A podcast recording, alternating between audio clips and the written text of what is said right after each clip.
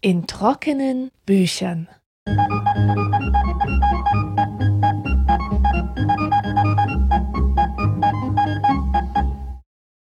Herzlich willkommen zur 15. Folge in trockenen Büchern. Bevor wir loslegen, möchte ich kurz darauf hinweisen, dass es zu diesem Podcast jetzt eine Facebook-Seite gibt, die man abonnieren und liken kann. Und ihr könnt sie erreichen unter facebook.com slash Trockenbuch. Und ich würde mich sehr freuen, wenn sie ein paar Klicks mehr bekommen würde und wenn ihr sie verlinkt. Für die heutige Folge habe ich gelesen Faulheit, eine schwierige Disziplin von Manfred Koch. Manfred Koch ist Professor für Literaturwissenschaft an der Uni Basel und dem Thema Faulheit hat er sich kulturwissenschaftlich genähert. Äh, und das hat er in ein paar sehr dicht geschriebenen Essays getan. Es gibt mehrere Gründe, weshalb mich ausgerechnet dieses Thema angezogen hat. Und einer davon ist die persönliche Betroffenheit. Äh, und zwar immer, wenn das Urteil faul ausgesprochen wurde, fand ich das meistens ungerecht. Warum? Ein Beispiel. Neulich fand ich ein Zeugnis aus der dritten Klasse mit einer schriftlichen Stellungnahme des Klassenlehrers und da hieß es, meine Fähigkeiten wären größer als meine Leistungsbereitschaft, was sich eben in guten schriftlichen Leistungen und schlechten mündlichen Leistungen äußerte. Und als ich das wieder las, musste ich ziemlich schlucken, weil so viele schlechte Erinnerungen hochkochten, wie meine Eltern einmal vom Elternsprechtag zurückkamen mit dem Lehrerurteil, ich wäre ein sogenannter begabter Faulpelz. Und das klang damals so furchtbar in meinen Ohren. Und was mich heute daran stört, ist, dass mir einfach unterstellt wurde, dass ich nicht will, also aus reinem Trotz, aus Bockigkeit mich im Unterricht nicht melde. Was aber wirklich dahinter steckte, hinter dieser angeblichen Faulheit, war erstens Introversion, ein Temperament, das man auch nicht so einfach auf Knopfdruck ändern kann. Und zweitens ähm, die lähmende Angst, ausgelacht zu werden, die einfach daher rührte, dass mein Deutsch nicht perfekt war, dass ich das R rollte, dass ich nicht einfach so aus dem Stehgreif meine Gedanken formulieren konnte. Das ging eben schriftlich viel besser. Und ich glaube, wenn man das damals anerkannt hätte, wäre es viel wahrscheinlicher, dass ich irgendwann aus meinem Schneckenhaus herauskomme. Und so wusste ich nur, dass ich eine moralische Schwäche an mir hatte, eine Charakterschwäche. Ich war ja faul, ich war schlecht. Und ich wusste, dass das Faulheit etwas Blödes war ähm, etwas Unerwünschtes. Ich bin ja auch aufgewachsen mit allerlei mahnenden Kindergedichten über solche Gestalten wie Besserwisser und Angeber und Feiglinge und da waren eben auch die Faulpelze dabei. Und weil auch in meiner Familie dem Müßiggang nicht viel Raum gegeben wurde, es soll ja solche Familien geben, bei denen an einem Samstag alle bis 11 Uhr schlafen und dann bis in den Nachmittag im Morgenmantel rumschlurfen. Aber ich glaube, das ist nicht die Regel. Und bei uns war der Samstag auch immer ein sehr geschäftiger Putz- und Erledigungstag. Das heißt, die Eltern, die waren um acht längst wach. Und bevor ich auch nur realisieren konnte, dass ich nicht in die Schule muss, ähm, haben mich schon die aggressiven Staubsaugergeräusche aus dem Schlaf gerissen. Und kaum hatte ich mir die Lieder von den Augäpfeln ge gelöst, äh, sollte ich mich auch schon nützlich machen und das Treppenhaus putzen und den Müll rausbringen, der Mutter in der Küche helfen, irgendwas. Hauptsache nicht rumliegen, Hauptsache Geschäftigkeit. Und ausruhen konnte man sich dann beim Nachmittagskaffee so ab 16 Uhr. Ich stand also permanent unter Stress und drückte mich ganz viel herum und litt insgesamt doch sehr daran, dass es mir aus irgendwelchen Gründen sowohl körperlich wie psychisch nicht möglich war, geschäftig zu sein, beziehungsweise den Eindruck von Geschäftigkeit zu erwecken. Und das ist ja auch nicht unanstrengend, den Eindruck von Geschäftigkeit zu erwecken.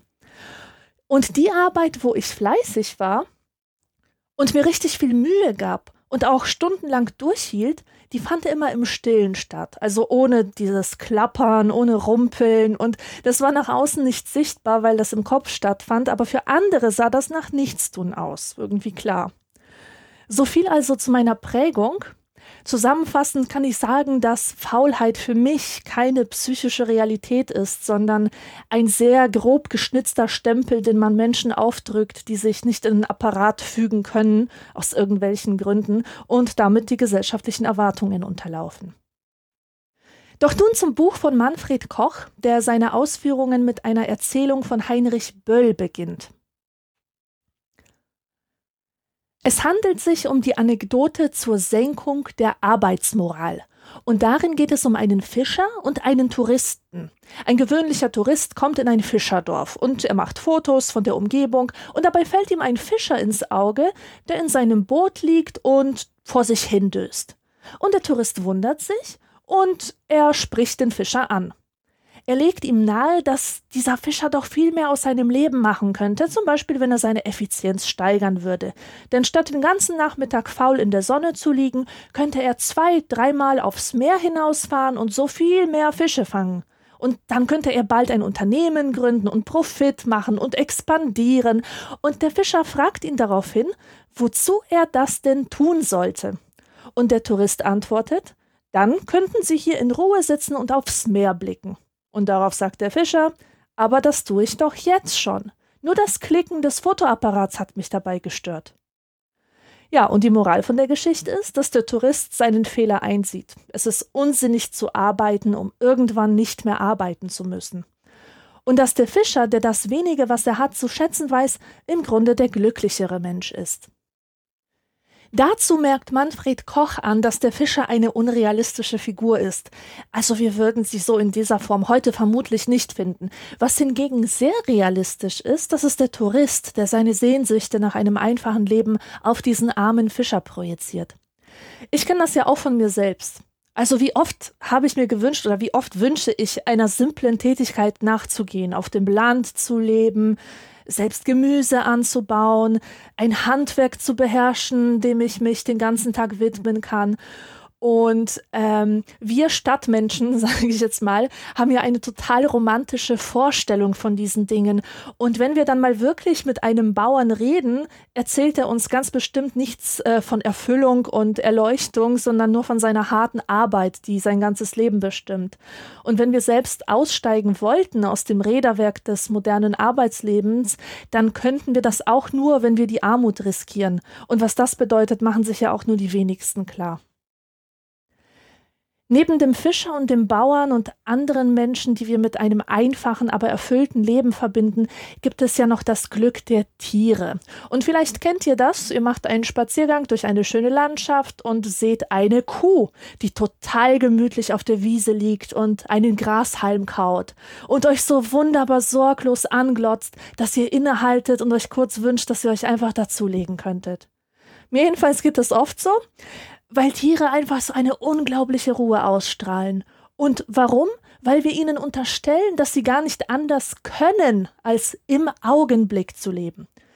Denn sie grübeln ja ganz bestimmt nicht über vergangene Ereignisse nach, sie denken nicht darüber nach, wer sie beleidigt haben könnte und warum, äh, so wie wir das schlaflos tun, im Bett liegend, und sie machen sich auch keine Sorgen um die Zukunft. Die Kuh auf der Wiese muss sich nicht um die Brötchen auf dem Frühstückstisch sorgen und dass die Deko drumherum ein gutes Instagram-Foto abgibt. Die Kuh frisst einfach, was sie vorfindet, ohne dafür kämpfen zu müssen. Und sie ist deswegen so sorglos, weil sie rundum umsorgt ist. Wie ein Kleinkind, das ja auch keine Last der Geschichte zu tragen hat, noch nicht, und keine Vorstellung von der Zukunft hat. Dazu gibt es auch eine Bibelstelle bei Matthäus, die mich immer sehr angesprochen hat. Sehet die Vögel unter dem Himmel an. Sie säen nicht, sie ernten nicht, sie sammeln nicht in die Scheunen, und euer himmlischer Vater nährt sie doch. Wobei ich nicht weiß, ob ich die Stelle richtig verstanden habe. Ich glaube, es geht um Gottvertrauen, das der Mensch haben soll. Aber ich lese das durchaus wörtlich und auf die Tiere bezogen. Sie sind glücklich und näher bei Gott, weil sie nicht dieses Getue veranstalten wie die Menschen. Mit dem Glück der Tiere haben sich schon zahlreiche Philosophen beschäftigt, darunter Nietzsche, den ich hier mit einer sehr netten Geschichte zitieren möchte. Der Mensch fragt wohl einmal das Tier Warum redest du mir nicht von deinem Glücke und siehst mich nur an? Das Tier will auch antworten und sagen, das kommt daher, dass ich immer gleich vergesse, was ich sagen wollte. Da vergaß es aber auch schon diese Antwort und schwieg. Was in dieser Geschichte zum Ausdruck kommt, ist der Zusammenhang zwischen Sprache, Arbeit, Zeitbewusstsein und Selbstbewusstsein. Wir haben die Sprache, als Menschen haben wir die Sprache, die uns erlaubt oder die uns zwingt, die Wirklichkeit chronologisch zu ordnen, zu trennen und eben dieses Bewusstsein zu entwickeln von der Vergangenheit, die auf unsere Gegenwart wirkt, und der Zukunft, an die wir denken müssen. Und genau das ist der Geist, das zeichnet den Menschen aus. Er kann den Augenblick nicht so passiv genießen, wie es das Tier scheinbar tut. Und nicht ohne Grund ist die Kuh die Wellness-Ikone schlechthin. Sie lebt uns vor, was wir längst verlernt haben, wozu wir kaum noch in der Lage sind, nämlich im Jetzt zu leben. Sigmund Freud vertrat die Auffassung, dass der Mensch von Natur aus faul sei. Nur die Zivilisation habe ihm seine Leistungen sozusagen abgepresst. Wenn der Zwang zur gemeinsamen Selbsterhaltung nicht gewesen wäre, hätte der Mensch von sich aus nie einen Finger gerührt. Für Freud ist die Selbsterhaltung dem Menschen also zutiefst zuwider und egal was er tut, er strebt vor allem das Ende der Aktivitäten an, das Ende der Anspannung, selbst in seinen kurzfristigen Lusterlebnissen. Daher auch der Todestrieb. Im Grunde will der Mensch also ruhen. Und das würde ich intuitiv sofort unterschreiben. Wie bei so vielen kulturrelevanten Themen ist es auch hier ganz witzig, ganz an den Anfang zurückzugehen, also buchstäblich bei Adam und Eva anzufangen und sich anzusehen, wie es im Paradies um die Faulheit bestellt war. Wie kam denn der Mensch überhaupt zur Arbeit? Gab es einen paradiesischen Urzustand des sorglosen Dahinvegetierens? Das ist ja das, was sich die meisten Menschen über die Jahrhunderte unter dem Paradies vorgestellt haben. Deswegen ist es wohl auch synonym mit der Trauminsel. Und was macht man auf der Trauminsel? Liegen natürlich, also nichts tun im weißen Sand und vielleicht äh, aus einer Kokosnusshälfte schlürfen, die man sich selbstverständlich bringen lässt. Paradies ist also der Ort der Passivität keine Arbeit, kaum Bewegung, im Grunde ist man selbst so wie ein Palmwedel, der sanft im Wind schwingt. Ja, und wenn man sich Adam und Eva ansieht, stellt man fest, dass die auch erst im Exil mit dem Arbeiten loslegen, also nach ihrer Vertreibung aus dem Paradies. Da müssen sie nun das Feld bestellen und ein Haus bauen und Nachwuchs zeugen und leben nicht mehr wie die Tiere und mit den Tieren in der freien Natur. Die Feldarbeit und die Familie sind also eine Strafe. Nicht umsonst heißt es in der Bibel, dass der Mann im Schweiße seines Angesichts das Brot erwirtschaften muss und die Frau unter Schmerzen gebären soll. Und damit kommen auch weitere Plagen in die Welt, wie Verbrechen und Tod.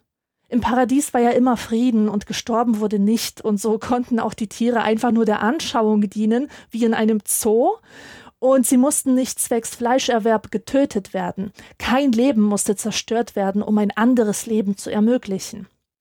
Wir müssen also annehmen, dass Adam und Eva Vegetarier waren. Manfred Koch zeigt nun anhand einiger Quellen, dass es im Paradies durchaus eine Art von Arbeit gab. Adam und Eva waren in Geschichten also keineswegs faul, aber es handelte sich um eine unentfremdete Arbeit. Sie waren eins mit der Tätigkeit. Es gab keine Unterscheidung zwischen Arbeit und Freizeit und zwischen Anspannung und Entspannung. Alles war eins. Also in den Geschichten vom Paradies. Eine andere Fantasiewelt, die ein bisschen an die Paradiesvorstellungen anknüpft, ist das Schlaraffenland. Ich finde es schade, dass man in einem Podcast keine Bilder zeigen kann, aber wenn ich es könnte, würde ich euch jetzt ein Bild von Pieter Bruchel, Brügel zeigen, das heute in der alten Pinakothek in München hängt. Es trägt den Titel Schlaraffenland und ist sehr lustig anzuschauen. Ich habe es im Blog auch verlinkt. Drei füllige Männer liegen mit vollgeschlagenen Bäuchen unter einem Tisch. Auf dem Tisch liegt eine Karaffe, aus der Wein direkt in die Münder tropfen kann. Und um die Männer herum läuft Essen rum. Das heißt, ein Schwein, das das Messer, mit dem es angeschnitten werden will, schon am Leib trägt. Und ein Ei, auf kleinen Beinchen, rennt frei herum mit einem Löffel in sich drin und es bittet förmlich darum, ausgelöffelt zu werden. Und das ist auch das Prinzip Schlaraffenland. Es ist eine Umkehrung. Nicht der Mensch kommt zum Essen, sondern das Essen zum Menschen. Und der träge, schlaffe Körper regiert dieses Land. Dieses Motiv vom Schlaraffenland war immer sehr beliebt. Wir finden es in Volkserzählungen, Märchen und Theaterstücken übers gesamte Mittelalter hindurch, auch in verschiedenen Kulturkreisen durchaus. Ähm, und oft ist es so, dass man sich erst durch einen Berg oder eine Wand aus Hirse, Brei oder Pudding durchfressen muss, um reinzukommen. Und das sieht man auch in dem Bild von Bruchel. Das ist aber auch die einzige Leistung, die man erbringen muss, denn wenn man einmal drin ist, wird man für Fleiß bestraft und für Nichtstun belohnt.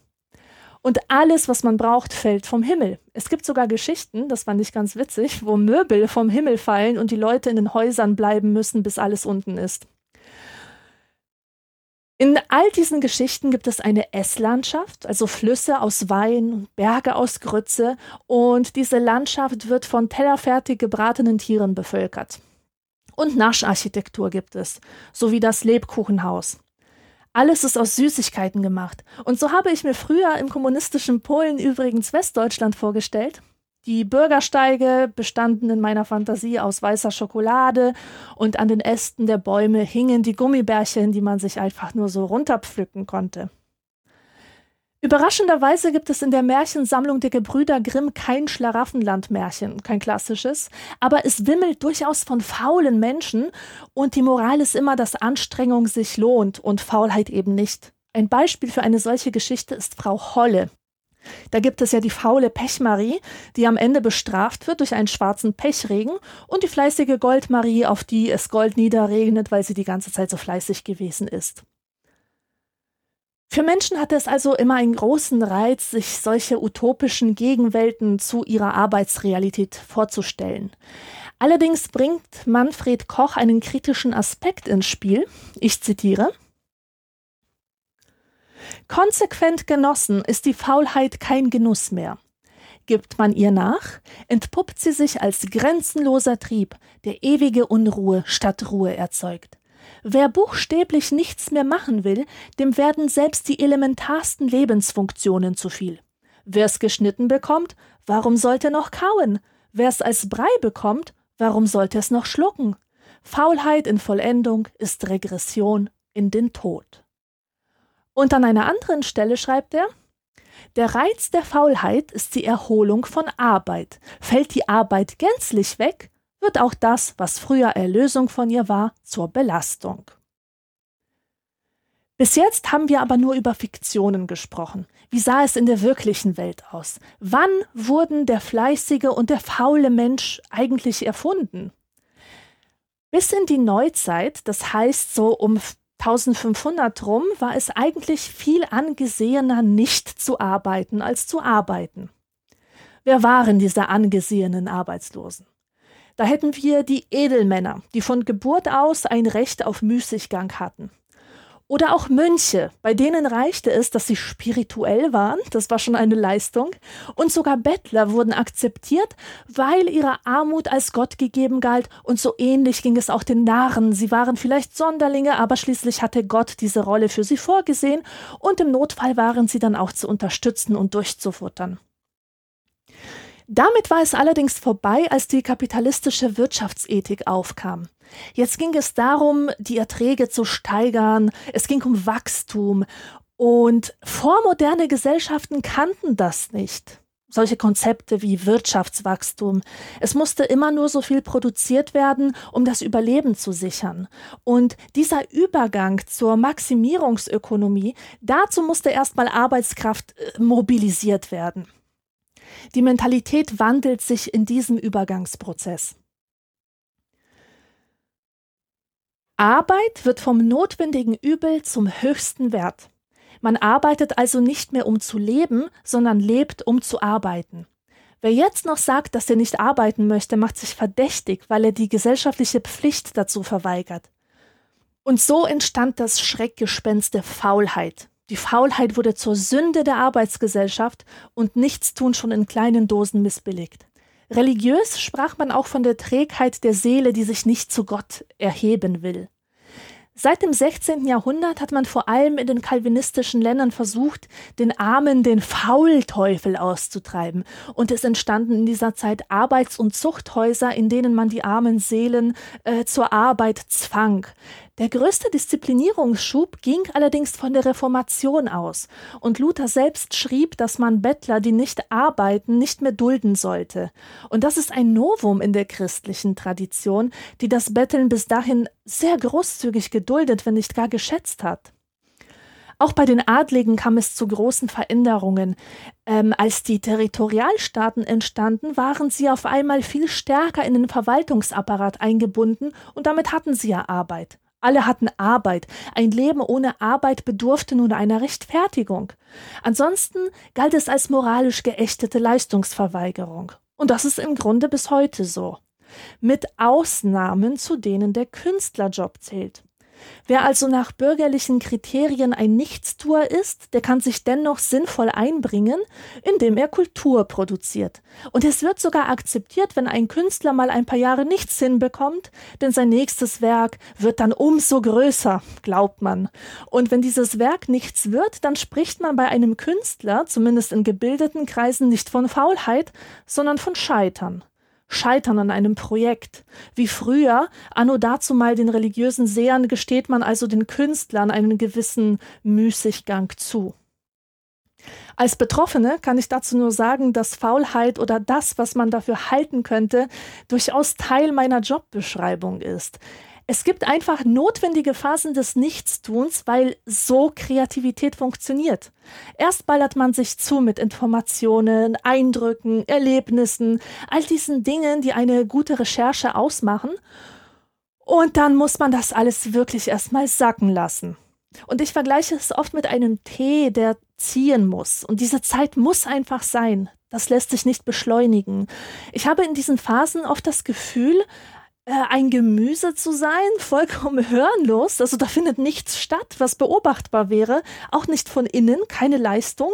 Aber in Wirklichkeit passiert da eine Menge die Infos setzen sich, sie ordnen sich und dann erst nach diesem Prozess kommt dieser produktive Rausch, wo dann auch wirklich etwas bei rauskommt.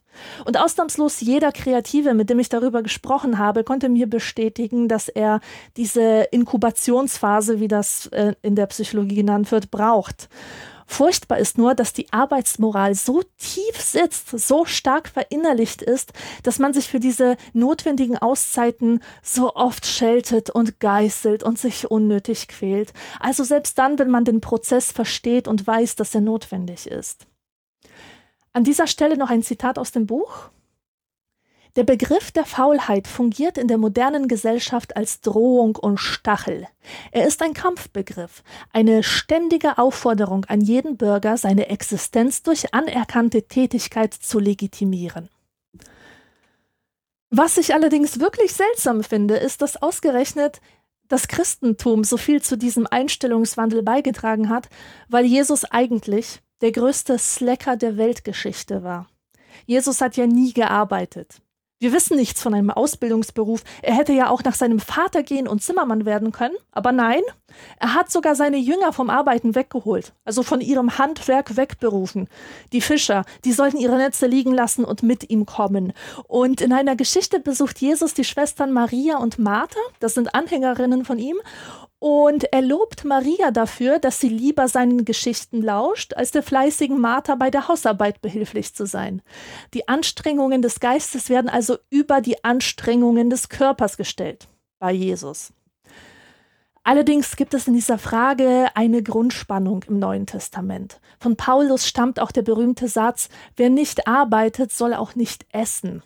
Paulus sieht Arbeit nämlich als Buße, die wir tun müssen, weil wir von Adam abstammen. Adam ist ja von Gott zur Arbeit verurteilt worden und wir haben von ihm mit der Sünde auch die Strafe geerbt. Deswegen sollen alle Christen tätig sein. Und so ähnlich hat es auch Luther gesehen. Er war der Meinung, dass Selbstverwirklichung im Leben eines Christen nichts verloren hatte und äh, dass er sich gefälligst abmühen sollte. Und die Mönche, die hat er sogar als faule Brüder beschimpft. Erst die Humanisten entwickelten ein neues Verständnis von Arbeit und ihrer Bedeutung für den Menschen, Aber was heißt der Arbeit? Die Humanisten haben den Menschen als freies und schöpferisches Wesen begriffen, das sich mit seiner Umwelt auseinandersetzt und sie auch aktiv gestaltet. Und darin liegt die Selbstverwirklichung durch Arbeit.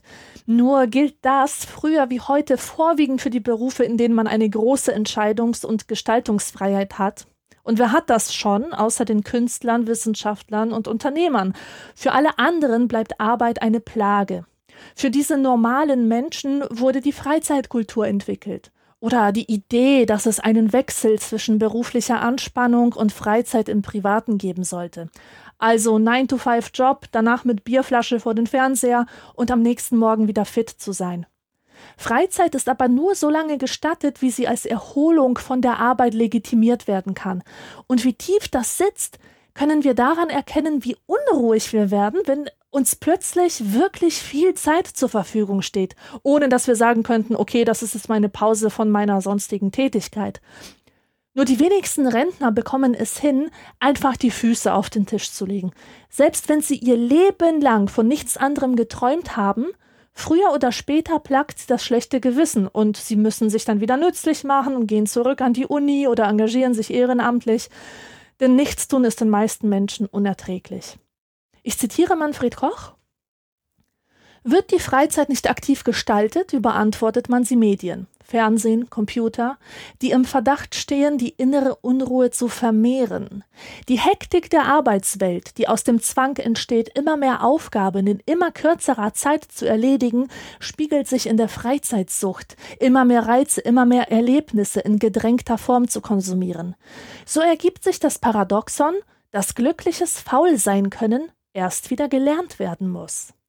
Davon kann ich ein Lied singen. Freizeit ist wirklich das Anstrengendste, was es gibt und absolut nicht erholsam oder entspannend.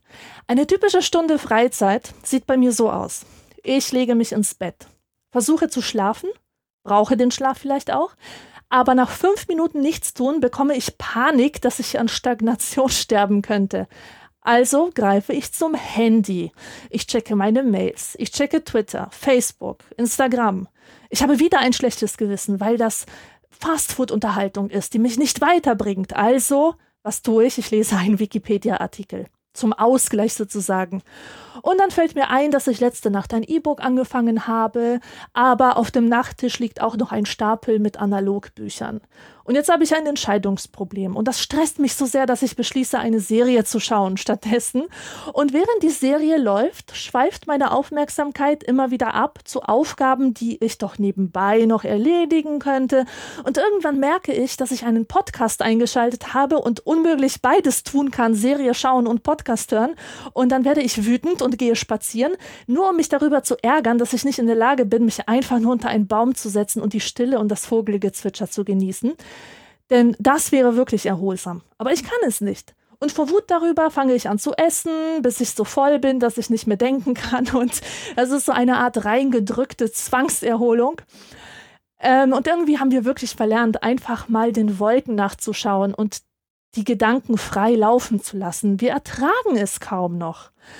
Hier ein Tipp von mir, habe ich neulich ausprobiert. Einfach mal das Internet ausschalten und auch die SIM-Karte aus dem Smartphone entfernen. Und das ist wirklich erstaunlich, was man alles erlebt und wie erholsam es sein kann.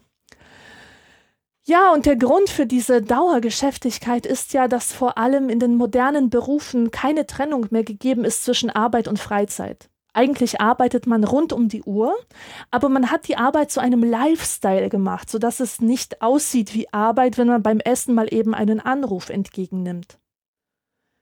Was mich dann wirklich traurig stimmt, ist die Faulheit, die Langzeitarbeitslosen vorgeworfen wird. Die Gesellschaft erkennt sie nicht an und sie nehmen sich auch selbst als minderwertig wahr. Selbstbewusstsein ist in unserer Gesellschaft ja immer noch sehr stark an eine Berufstätigkeit gebunden.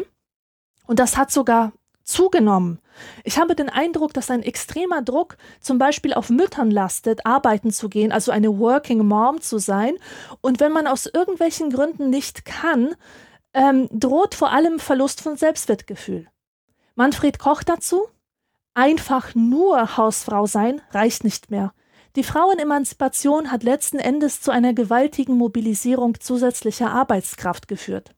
Ein selbst erwirtschaftetes Einkommen ist nun mal der Big Deal in dieser Gesellschaft und nicht das Aufgehen in einer selbstlosen Aufgabe. Natürlich muss man auch sagen, dass es nicht nur an dieser Entwicklung liegt. Schließlich braucht der Mensch andere, um Anerkennung zu genießen, und soziale Kontakte werden nun mal vorwiegend im beruflichen Umfeld geknüpft. Mit dem Aussteigen aus dem Beruf ist also häufig auch Isolation verbunden. Kommen wir zum Schluss zu zwei Verweigerern der Geschäftigkeit, zu den Zivilisationskritikern Diogenes und Rousseau. Diogenes war ein griechischer Philosoph, der dafür bekannt ist, dass er in einer Tonne hauste und damit total glücklich war.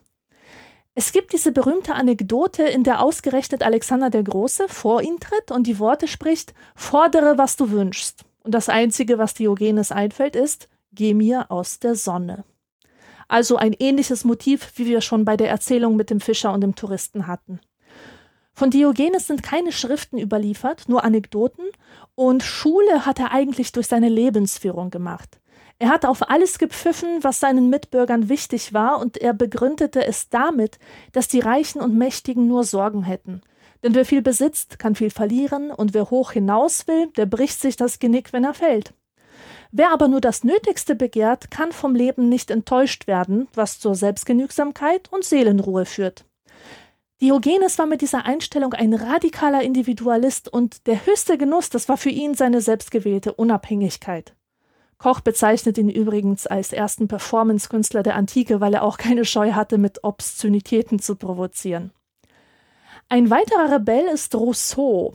Rousseau ist ja bekannt für seinen Entwurf des edlen Wilden, mit dem er den zivilisierten Menschen den Spiegel vorhalten will, die Zivilisation als Unsinn entlarven will. Ich zitiere, es klingt irgendwie beängstigend aktuell. Der immer tätige Bürger schwitzt, arbeitet und quält sich unaufhörlich, um sich noch mühsamere Tätigkeiten zu verschaffen. Er arbeitet sich tot, um leben zu können, oder nimmt sich das Leben, um unsterblich zu werden. Was für ein Schauspiel für einen Kariben, wenn er die mühsame und von anderen beneidete Arbeit eines europäischen Staatsministers sehen könnte. Wie viel lieber wird dieser träge Wilde nicht eines grausamen Todes sterben, als ein so greuliches Leben führen wollen. Rousseau wusste aber auch, dass die Faulheit der Privilegierten nur durch die Ausbeutung der unteren Klassen ermöglicht wird und war mitnichten ein Befürworter dieser Haltung. Er hat sich aber trotzdem selbst als eine träge Seele, die jede Mühe scheut, bezeichnet. Und ich lese vor aus dem Brief, in dem er das tat. Ich fand die Stelle sehr, sehr schön. Es ist gewiss, dass dieser Geist der Freiheit in mir weniger aus Stolz als aus Trägheit entsteht. Diese Trägheit ist unglaublich. Alles macht sie scheu. Die geringsten Pflichten des bürgerlichen Lebens sind ihr unerträglich. Ein Wort, das ich zu sagen, ein Brief, den ich zu schreiben, ein Besuch, den ich abzustatten habe, sind wahre Foltern für mich, sobald ich muss. Kurz, die Art des Glücks, deren ich bedarf, ist nicht so sehr zu tun, was ich will, als das nicht zu tun, was ich nicht will. Das tätige Leben hat nichts, was mich reizte. Ich würde hundertmal eher einwilligen, niemals etwas zu tun, als etwas gegen meinen Willen zu tun. Und hundertmal habe ich gedacht, dass ich nicht allzu unglücklich in der Bastille gewesen wäre, wenn mir keine andere Pflicht obgelegen hätte, als darin zu bleiben. Und wie so oft beschwört er hier das Gefängnis als idealen Ort der Ruhe. Ich finde es großartig, wie freimütig er bekennt, dass er nie etwas anderes wollte als seine Ruhe und es trotzdem zu einem der größten europäischen Denker geschafft hat. Faulheit, eine schwierige Disziplin von Manfred Koch, ist 2012 bei Zu Klampen erschienen. Musik